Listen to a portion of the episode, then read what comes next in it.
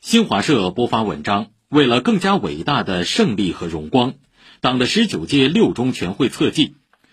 文章说，这是一次注定载入中华民族伟大复兴史册的重要会议，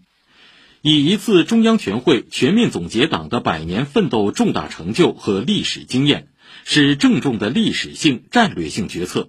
这是一份新时代中国共产党人牢记初心使命、坚持和发展中国特色社会主义的政治宣言。